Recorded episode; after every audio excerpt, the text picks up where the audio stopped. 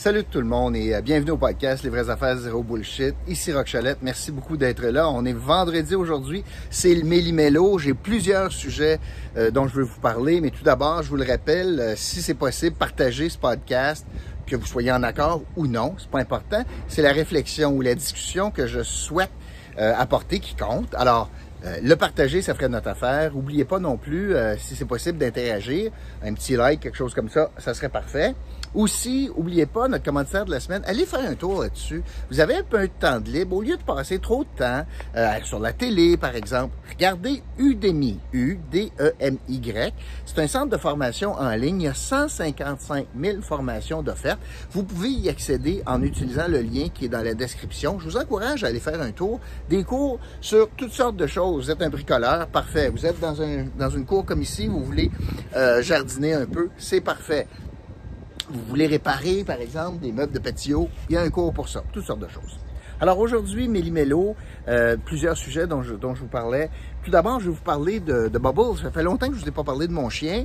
Et euh, je vais vous parler d'un petit incident qui, qui s'est passé. Il n'est pas ici aujourd'hui parce qu'il est chez le toiletteur. Alors, euh, le vendredi, euh, aux trois semaines, ben, il va faire un petit tour chez Joanne, chez Tête à queue, puis ben, il prend son bain, puis il se fait toiletter. Ça évite de faire des nœuds.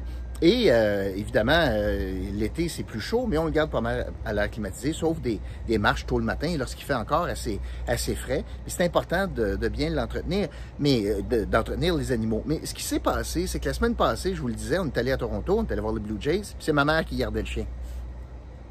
Ici, à la maison. Puis juste là, c'est pour ça que je suis ici, juste en arrière, là, dans la cour, il s'est fait piquer sur une patte par probablement une guêpe. On n'est pas certain. Et là, euh, ça lui a fait mal, évidemment. On vient d'entendre le spa partir. Euh, ça lui a fait mal. Et euh, là, il s'est léché, il a essayé de, mordre avec sa bouche, sa, gueule, et ben, ça s'est un peu infecté. Puis quand on est arrivé, nous, dimanche, ben, on a vu qu'il y, avait, avait une plaie, puis bon, ben, il se léchait, puis ça le léchait. Finalement, j'ai réussi, on a essayé des choses, mais j'ai réussi à aller chez le vet, et ben au final, euh, c'est une infection, puis euh, on est obligé de le raser et raser un petit peu. Puis là, on a un petit savon désinfectant, puis on a une crème qui, euh, qui va tenter de corriger tout cela. Mais tout ça pour vous dire qu'une visite chez le vet, un petit peu de médicaments, ça arrive très, très vite, très cher. C'est pour ça que je vous le répète, si vous avez un animal de compagnie, regardez pour une assurance santé. Ça va vous permettre notamment euh, d'y aller chez le vet pour consulter pour des choses qui semblent assez mineures, mais si on s'en occupe pas, ça peut dégénérer, puis là, ça devient pas mal plus compliqué. Alors, je vous le répète, il y en a chez Costco, il y en a chez Desjardins. Regardez donc une assurance santé pour votre animal, euh, chien, chat.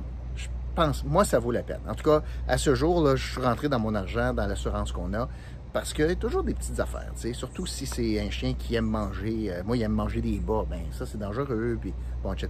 je voulais vous parler de Bubble pour commencer aujourd'hui, parce qu'il fait beau, parce qu'on est vendredi, parce que vous ne le voyez pas dans l'écran aujourd'hui. Je veux euh, revenir, euh, deuxième sujet, sur quelque chose dont j'ai parlé hier, Éric Duhem et le stunt le stunt qu'il a fait à l'Assemblée nationale hier. J'ai lu vos commentaires. Euh, vous êtes pour plusieurs des adeptes d'Éric Duhem. Vous trouvez ça épouvantable ce qui est arrivé. Moi, je veux remettre les choses en perspective.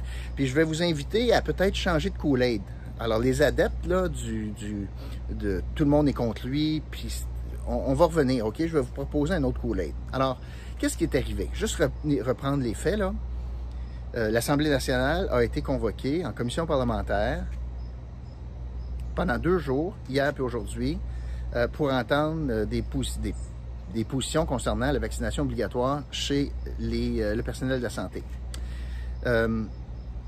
les règles de l'Assemblée nationale, de pas du gouvernement, de l'Assemblée nationale, notre instance neutre, le, lieu de notre, le lieu de notre bastion de la démocratie, a décidé que pour des mesures sanitaires, des raisons sanitaires, dans la salle, de la commission parlementaire, il y aurait des élus, un peu de personnel politique qui travaille avec les élus, puis les gens de l'Assemblée nationale, le personnel de l'Assemblée nationale. Et parmi les témoins, le seul qui était présent, c'est un député, donc c'est normal, il est député, il était témoin, c'est le ministre de la Santé. Tous les autres témoins sont par vidéoconférence, par Zoom. tous les autres témoins. Il n'y a personne, personne qui est entré dans la salle pour témoigner. Alors, ça, c'est depuis deux jours. Alors, qu'est-ce qui est arrivé? Éric Duhem, lui, savait ça. Il a décidé d'essayer un stunt. Il s'est faufilé, il s'est rentré là le matin et il souhaitait se faire exclure. C'est ce qui est arrivé. Il s'est fait sortir parce qu'il n'était pas du personnel d'Assemblée, il n'était pas un élu, il n'était pas du personnel politique. Il est bénévole. Ça met la situation, ça met l'Assemblée dans une drôle de situation. Alors là, les partis se sont parlé en disant, parce que en passant, le conseil d'administration, je vais être clair, là, le bureau de l'Assemblée nationale, c'est-à-dire l'Assemblée nationale est gérée par un bureau qu'on appelle le bureau de l'Assemblée nationale. Dans le jargon, on appelle ça le BAN. C'est des élus qui siègent là-dessus, de toutes les formations politiques. Puis ça, c'est le conseil d'administration de l'Assemblée. Alors, c'est des élus qui, qui décident ensemble des règles de notre démocratie. Euh, et là, ils sont aux prises avec une situation où est-ce qu'il y a quelqu'un qui n'est pas accrédité pour être là, mais c'est Éric Duhem, puis il est chef du parti. Là, ils ont dû avoir une discussion, savoir on fait quoi. Si on le laisse là, ben, comment on va dire non aux autres élus qui disent, ben, moi aussi, j'ai un bénévole que je veux amener parce que c'est le président de mon CPE. Puis euh, moi, c'est ma, c'est mon infirmière, ma présidente du syndicat d'infirmières à mon hôpital qui est là. Peut-être que Québec solidaire aurait voulu ramener, exemple, comme bénévole, Amir Kadir, qui est médecin, qui aurait peut-être bien aimé ça être là. Alors, s'il disait oui pour la présence d'Éric Duhem, ben, il aurait fallu qu'il dise oui à tout le monde, pas juste lui, l'enfant gâté. Inversement, s'il disait il faut que tu sortes, ben, tu le mets en victime, tu le poses en victime. C'est exactement ce qui est arrivé, c'est exactement ce qu'il a fait comme carte, qu'il a joué comme carte. Je suis victime, on m'empêche de m'exprimer. Bullshit, c'est pas vrai non plus. Parce que si Éric Duhem avait été en commission parlementaire hier, ben, il n'aurait pas le droit de dire un mot, pas un seul mot. Il aurait pu suivre très bien ça à la télé comme tout le monde, ou sur le web comme tout le monde, puis faire un point de presse à l'Assemblée nationale comme invité de Claire Sanson hier, dans le midi, hier soir, ce matin. Il aurait pu faire bien plus. Ce qui est important pour Éric Duhem, c'est pas ça. Parce qu'il n'y a pas de contenu. À part d'être contre, il n'y a pas de contenu. Ce qu'il voulait, c'est encore passer en victime pour parler à ses militants en disant, voyez-vous, Voyez-vous comment je suis victime? On m'empêche de parler. Bullshit, pas vrai? Parce qu'il n'avait pas le droit de parole là. S'il était là physiquement, il ne pouvait pas dire un mot de toute façon. Fait qu'on ne l'empêche pas de parler. On l'empêchait d'assister. Mais il n'y a personne qui a assisté. Même pas les témoins qui ont assisté. Alors, c'est un gros show de boucan pour Éric Duhem. Puis d'ailleurs, moi, j'ai un, un, petit questionnement pour lui. Il est contre le passeport vaccinal. OK. En passant, il est vacciné deux fois.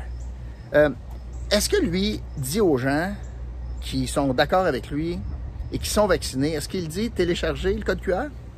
Il est contre, là. Mais est-ce que lui dit ça? Est-ce qu'il suggère aux gens, ben, je suis contre, mais téléchargez-le? Première question. Deuxième question, il est contre ça, lui, OK? Ben, est-ce qu'il est prêt à prendre l'engagement de ne pas télécharger le code QR et de ne pas fréquenter les restaurants, les bars, les gyms qui l'exigent pour être conséquent, là? Il veut pas. Parfait. Bon, ben, walk the talk. Alors, est-ce qu'il est prêt pour les prochains mois de dire non, je ne le téléchargerai pas, puis je ne serai pas admis dans aucun restaurant du Québec?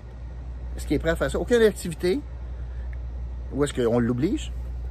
C'est des questions que j'ai pour lui.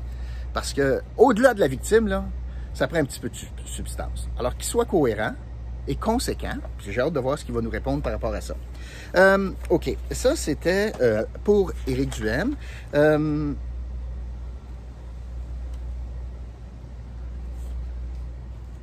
D'ailleurs, sur ça, je veux juste aussi expliquer quelque chose. Éric Duhem a eu plus qu'une semaine pour régulariser sa situation. Quand il a su qu'il y avait une commission parlementaire, puis il connaissait les règles qu'il n'aurait pas eu le droit, il aurait pu très bien, ou même s'il était incertain de son statut, euh, il aurait pu prendre le téléphone, parler au président de l'Assemblée en disant comment vous allez traiter ça? Il aurait pu prévenir cette situation-là. Et là, le président aurait statué, il aurait pu avoir une discussion en disant, ben selon les règles, tu peux pas. À la limite, s'il tenait à être là, il aurait pu régulariser la situation, puis Claire Sanson aurait pu le mettre sur son payroll pour un dollar par jour. Pour deux pièces, là, il était sur le payroll, puis la fête à Tigidou, il aurait pu, c'est un employé, il aurait pu être présent à la, en commission parlementaire. Alors, il pouvait s'informer, il y avait une semaine pour faire ça. Il pouvait s'informer, puis pouvait rentrer sur le payroll de façon symbolique pour respecter les règles. Parce qu'évidemment, si on le rentre sur le payroll, ça veut dire que ben, les règles, c'est vrai pour tout le monde. S'il est sur le payroll, tu as le droit de l'amener. Alors, pour deux pièces, il aurait régularisé tout ça. Problème, c'est que là, il aurait rentré dans le moule, puis il aurait pas fait chaud de boucan, puis il aurait pas passé en pauvre victime, mon Eric. Fait que c'est bien moins payant politiquement. Puis vous autres, vous aimez pas ça. Vous aimez bien mieux quand il est capable de déchirer sa chemise. Oh, je suis victime, je suis victime. Mais au final, ça amène quoi dans le débat, là? Je suis victime, je suis victime. Ça amène zéro. je voulais vous dire ça parce qu'il y a eu une grosse semaine pour préparer ça. Euh, en lien avec ça, j'espère que vous réalisez la dynamique politique. Le gouvernement de M. Legault euh, pense que les mesures qu'il impose sont nécessaires pour la majorité très euh, en accord avec la population, la, population est en accord avec, M. Legault. Il y a un taux de satisfaction assez élevé. Mais par ces, ces mesures, il a comme créé le mouvement du M. Ce qui est fascinant là-dedans, c'est que le mouvement de M. Duhem est plus à droite que la CAQ, alors que la CAQ, sur l'échiquier politique, jusqu'à ce jour, était le plus à droite. Alors, il ramassait là, tout le monde de la droite. En créant donc quelqu'un qui le dépasse encore plus à droite, et quelqu'un qui revendique les libertés individuelles qui était le créneau des libéraux. Qu'est-ce que M. Legault a réussi à faire? C'est que tout le monde qui, qui a voté pour la CAQ, puis sont en maudit contre François Legault, bien là, au lieu de s'en aller chez les libéraux pour protéger le, droit individuel, ce qui pourrait être plus dommageable pour François Legault, puis perdre des comtés à cause de la force des libéraux, il a réussi à amener ce vote-là, qui de toute façon, va, il va le perdre à la CAQ, puis le centraliser dans un parti marginal vers sa droite de Éric Duhem. C'est pas beau, ça? Fait que les votes qu'il va perdre ne lui feront pas mal. Parce que les votes que la CAQ va perdre sur la question des, contraintes sanitaires, ben, c'est des gens qui vont s'en aller vers Éric Duhem, un parti marginal qui va ramasser des miettes, qui fera élire personne. Et ça empêche donc les opposants à s'en aller stationner leur vote dans un parti qui pourrait faire mal à François Legault chez les libéraux provinciaux. Il est mort de rire. Plus que Éric Duhem, pour François Legault, plus qu'Éric Duhem passe en victime, puis il tient ce discours de droite anti-tout, anti-vaccin, anti-passeport, anti-contrainte, anti-masque, anti-tout, il galvanise ses opposants, peu d'opposants, il galvanise ses opposants dans un stationnement tiers ce qui ne lui fera pas mal à l'élection. Et il empêche donc ces gens de s'en aller chez les libéraux, entre autres avec les positions de Dominique Anglade. Donc, je voulais vous, euh, vous partager ça, parce que si vous pensez que c'est bien, bien intelligent de stationner votre vote avec Éric, vous êtes en train de reconduire François Legault pour une plus grosse majorité encore. Pas aux victimes. Hein? Hmm. Je veux maintenant vous parler de, de, la commission parlementaire comme telle, parce que, puis rapidement, parce qu'il y a tellement de choses à dire, mais je, voyais, moi, la dichotomie qui existait entre deux syndicats. La position de deux syndicats. Le syndicat des médecins spécialistes, on appelle ça la Fédération des médecins spécialistes, c'est un syndicat. Ils défendent les médecins. Puis la FIC, le syndicat des infirmières. Alors, les médecins disent, hey, nous autres, on est d'accord avec l'obligation vaccinale, puis on pense que ça va pas assez loin, puis ça devrait être tout le monde, pas juste ceux de 15 minutes, parce qu'il y a une chaîne de contamination. Puis nous autres, nos médecins, s'il s'en va voir quelqu'un aux archives, puis il passe 20, une demi-heure avec, puis lui, il voit jamais le patient, mais il sera pas obligé d'être vacciné. Moi, je veux qu'il soit vacciné, parce que moi, là, comme médecin, si je pogne ça, puis je le transmets, même etc., etc. Vous comprenez? Alors, les médecins, les autres, le syndicat dit, nous autres, c'est pas assez tough. Puis oui, il faut exiger nos médecins. Puis s'ils sont pas contents, les médecins, ben, ils travailleront pas. On entend les infirmières qui disent, oh non, non, nous autres, on n'est pas d'accord avec ça. Puis, euh, on vous menace. Il y a des filles qui vont partir. Puis on vous menace. Nous autres, on vous le dit. On va défendre ça, là. Puis pas question de dire à quelqu'un qui travaille pas. Puis on va aller jusqu'en Cour suprême. On va défendre nos membres à vie, à mort Fuck le patient. C'est vous qu'est-ce qu'ils disent aussi? Fuck quoi? Fuck la santé et la sécurité au travail pour les infirmières vaccinées. C'est de toute beauté. Pourtant, c'est un cheval de bataille important pour le monde syndical, la santé et sécurité. Ils sont en train de plaider, là. La FIC est en train de plaider pour permettre à des infirmières pleinement protégées es en contact avec une collègue qui ne l'est pas, mettant donc sa santé à risque. Ça, il n'en parle pas. Mais pour le sacro-saint principe de faut que je défende mes membres, il décide de choisir quels membres ils défendent. Pas celles qui ont peur de se faire contaminer par des collègues. Non, celles qui ont peur du vaccin. C'est irresponsable. J'ai deux syndicats dans la même journée, les deux traitent des patients, j'ai des médecins spécialistes qui disent, nous autres, c'est pas assez tough, puis oui, ça prend une vaccination obligatoire en santé, puis mes membres qui sont pas contents, mais ils travailleront pas. Puis ils poussent pour ça, alors que c'est le patient, donc, la priorité numéro un de la Fédération des médecins spécialistes, c'est le patient. Dans la même journée, la FIC nous a montré encore une fois son vrai visage, qu'avant toute chose, fuck le patient. Je veux, euh, dans le Méli-Mélo, je veux vous parler de la semaine politique à Gatineau. Ah, c'était de toute beauté. Euh, je veux commencer euh, en début de semaine, la rentrée au cégep. On a vu que la police de Gatineau, qui est incapable de résoudre un meurtre, pas comme si on en avait tous les jours, là, de Valérie Leblanc, ça fait dix ans, ben, la police de Gatineau a décidé de faire, au lieu des enquêtes sérieuses, a décidé de faire du marketing policier. Ouais. Là, il y a quelqu'un qui a pensé à son affaire puis il a dit Ouais, on n'est pas bien bon, hein. Ça fait dix ans que le meurtre est fait. On a eu des scènes contaminées. On s'est fait dire que la sûreté aurait dû prendre ça. On s'est battu pour le garder. On n'est pas capable de trouver l'assassin depuis 10 ans. Puis là, ils vont, parler de l'anniversaire, 10e anniversaire, puis on a de l'air toujours des gangs de nono, là. Qu'est-ce qu'on pourrait faire? Ah, je le sais. On va faire comme le saumon. C'est quoi ça? Qu'est-ce qu'ils font, les saumons? Les saumons, là, ils sont dans la petite rivière, puis ils branlent la queue. Hein? Ils branlent la queue. Problème, c'est qu'avec le courant, ils avancent jamais. La police de Gatineau, c'est ça. Ils ont branlé la queue. Puis là, ils ont décidé de mettre un poste de commandement pour le show en disant Regardez, poste de commandement après 10 ans, deux jours, prendre des témoins. Il n'y a pas un étudiant qui est là, dans le temps qui était là, à moins que ce soit des gens qui sont en train de faire des doctorats de cégep. Là. 10 ans passés, il n'y a plus bien ben, d'étudiants qui sont là. Ça dure deux ans le cégep, trois peut-être, fait 10. Deuxième question, pourquoi attendre au dixième anniversaire? Pourquoi pas à chaque anniversaire? Pourquoi pas tout le temps? Ça fait 10 ans qu'ils n'ont pas trouvé le gars. Puis là, pour vous endormir, ils déploient le poste de commandement au cégep pour un dixième anniversaire. Du marketing policier. Pas de résultat. On prend la queue, mais ça avance jamais. Toujours dans le monde municipal, la vérificatrice générale a déposé un rapport accablant sur l'administration Pedno-Jobin. Je veux commencer par, c'est quoi ça, un vérificateur général? Ça, c'est bien important. Ça, c'est quelqu'un qui est nommé par le conseil, pas par le maire. C'est quelqu'un qui relève du conseil, pas de la direction générale c'est quelqu'un qui peut pas être sacré dehors, donc c'est euh, immuable comme nomination. Quelqu'un qui a un mandat définitif, puis que tu peux pas le renouveler. Donc, dernière année, tu seras pas plus fin parce que je, veux t'être un job pour après. Tu peux pas être renouvelé. C'est quelqu'un donc d'indépendant qui regarde l'efficacité, l'économie, puis l'efficience des mesures à la ville. Est-ce qu'on gère bien notre argent? Le constat, épouvantable. La réponse est non. Deux exemples. Un, on n'a aucune planification qui vaut la peine en matière d'infrastructure.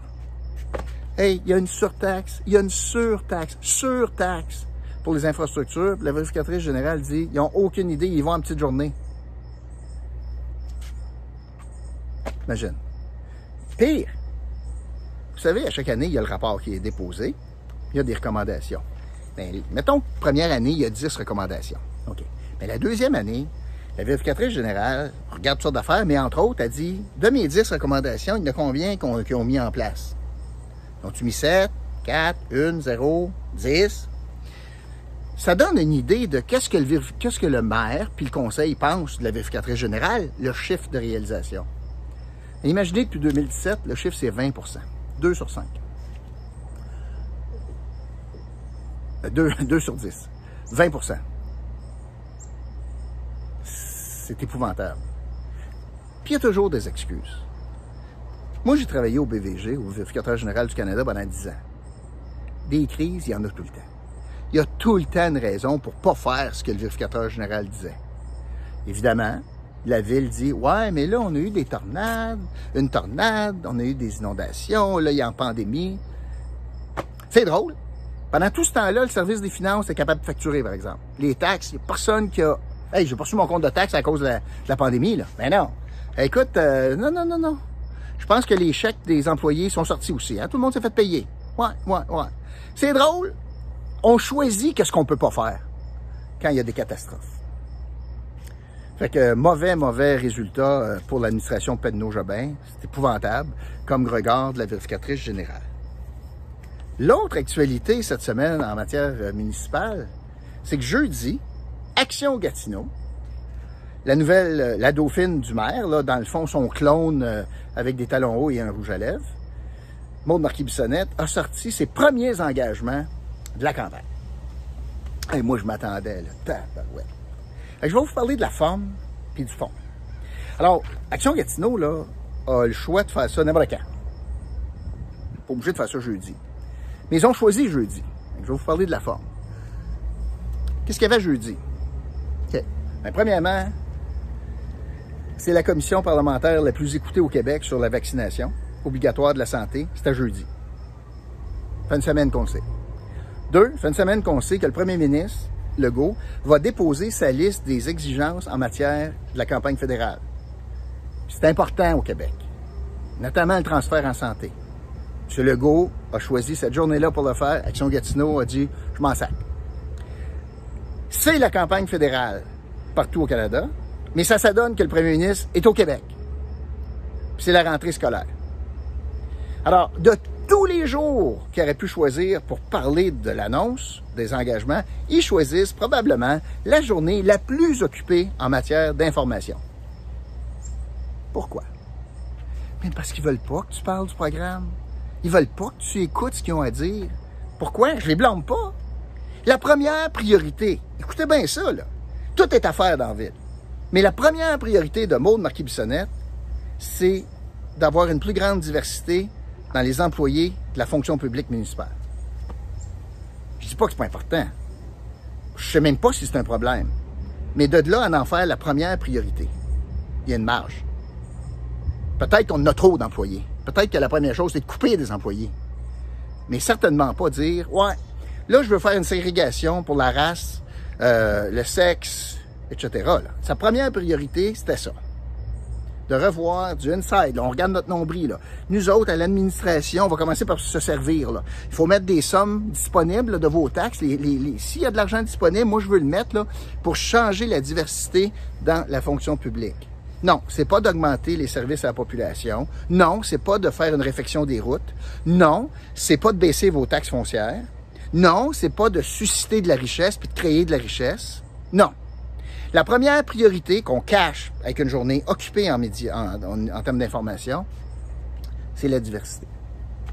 Puis la deuxième, le deuxième engagement d'un étudiant qui est candidat, c'est qu'il faut trouver une façon de retenir les, jeunes à Gatineau. Retenir les jeunes à Gatineau. Ils disent, ah, il faut que le slogan Gatineau pour la vie soit plus qu'un slogan. C'est pas compliqué. Faire en sorte que l'accès à la propriété soit possible. C'est pas achetable. C'est pas achetable à Gatineau. Les taxes n'arrêtent pas de, croître de façon éhontée, beaucoup plus rapidement que l'indice des prix de la consommation. Les frais imposés aux promoteurs, c'est énorme. Ce que ça fait, dernier rapport qu'on a vu, il y a 600 familles qui résidaient à Gatineau qui sont parties pour les banlieues. Ils sont pas capables d'acheter ici. Tu veux garder des familles?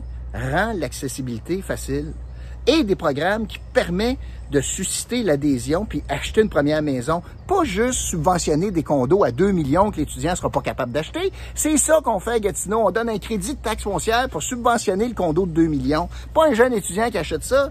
Mais si tu veux acheter une jeune maison neuve dans le plateau, oublie ça. Il n'y en a pas de programme. Il n'y en a pas.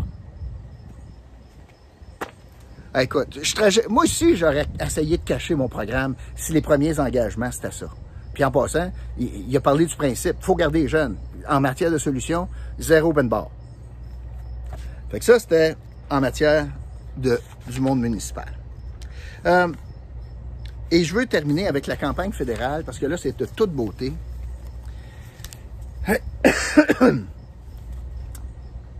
je veux vous parler du pont de Québec et du sixième lien à Gatineau. Alors, le pont de Québec, c'est-à-dire le troisième lien à Québec, le tunnel. 10 milliards, puis on demande 40% Québec demande 40% au fédéral. C'est un tunnels, des voies pour des automobiles, puis du transport en commun. Ça va coûter 10 milliards. 10 milliards. C'est entre Lévis et Québec, deux centres-villes, pour permettre aux gens, surtout, soyons honnêtes, de Lévis de venir travailler à Québec. Ils ont déjà deux ponts, ça serait un troisième. Le Bloc québécois, Yves-François Blanchette, un ancien ministre de l'Environnement au Québec, dit Je suis d'accord. C'est un bon projet. C'est même un projet qui va améliorer la question écologique. Parce qu'il va y avoir moins de monde en attente ces autres ponts en char, puis ça va donner d'autres voies pour la circulation, euh, transport en commun, puis le, le transport actif. J'ai le chef, j'ai un chef de parti fédéral qui dit, comme ancien ministre de l'Environnement, moi je suis d'accord avec un pont à Québec, toi le fédéral, sors ton chèque, ton chéquier, puis fais un chèque de 40% du 10 milliards à François Legault pour qu'il réalise ce lien autoroutier-là. Ça va? Là, il se fait rabrouer dans le parti, le monde a un visage caché. Ouais, c'est le chef. Et le chef a dit, je suis d'accord. Geneviève Nadeau. Geneviève Nadeau, candidate du Bloc québécois, dans Gatineau, elle, elle compte à mort un pont, un sixième pont, payé à 100% par Ottawa, parce que c'est pas environnemental. Là, je veux comprendre. Ici, le pont, là, premièrement, Alexandra va être démoli. On ne sait pas comment ça va reconstruire. On a besoin d'un autre pont, d'un autre axe pour traverser. Et surtout, on a besoin d'une voie de contournement pour les camions, pour enlever les camions à queue leu au centre-ville, ce qui est vraiment pas bon d'Ottawa, pour enlever donc euh, l'effet CO2 à Ottawa, puis dans la région. Les études sont en train d'être menées. Et Geneviève Nadeau, qui n'a pas été ministre de l'Environnement au Québec, elle décide que c'est pas bon le pont. Que, ah, on est contre, évidemment, parce que Myriam, sa sœur, qui est au conseil municipal, est contre, parce que son maître à penser, Maxime, il est contre. Fait que là, la candidate du Bloc dans Gatineau est contre un pont, puis son chef, il est pour un pont à Québec. Fait que ce que je comprends, moi, c'est que Geneviève Nadeau souhaite que l'argent fédéral soit pris pour qu'on l'envoie dans la région de Québec plutôt qu'on la garde en Outaouais. Son chef souhaite qu'on prenne l'argent du fédéral pour qu'on finance Québec à 40% du 10 milliards. Il est d'accord avec ça, mais Geneviève Nadeau dit, moi, je ne veux pas l'argent du fédéral pour un sixième pont qui vont aider le centre-ville d'Ottawa, qui vont euh, nous permettre d'avoir un autre accès via l'Est pour l'Est de la ville. Quand un parti a aucune idée de quoi il parle, c'est incroyable. Et lui, c'est un ancien ministre de l'Environnement. Fait que si moi j'ai à choisir qui croire, il n'y a pas de meilleure euh, démonstration. J'ai Geneviève Nadeau qui, ah, sur le dictat de sa sœur puis du maire, dit Ah non, non, j'aime pas ça, puis parce qu'il faut qu'elle dise quelque chose de différent de Steve McKinnon. Ah non, j'en veux pas, c'est épouvantable, c'est rétrograde, c'est pas environnemental, ça n'a pas de bon sens. Alors qu'il va avoir des voies actives, du transport actif, du transport en commun sur ce pont-là, etc., financé à 100% par Ottawa. Elle est contre. Mais dans la même journée, son chef, qui est un ancien ministre de l'Environnement, dit qu'il est pour un tunnel à Québec pour permettre aux voitures de s'en venir de Lévis à Québec au centre-ville. C'est-tu pas beau la politique? Incroyable. Voilà, c'est ce que je voulais vous dire aujourd'hui. J'en avais long à vous raconter, mais quelle semaine d'actualité. Puis surtout, il faut voir les dessous de tout ça, puis ça vous permet de mettre des choses en, relation puis en lien. Merci, tout le monde. Euh, et euh, je vous souhaite un bon week-end. Puis euh, je vous retrouve lundi pour un autre podcast, Les vraies affaires, zéro bullshit. OK? Salut.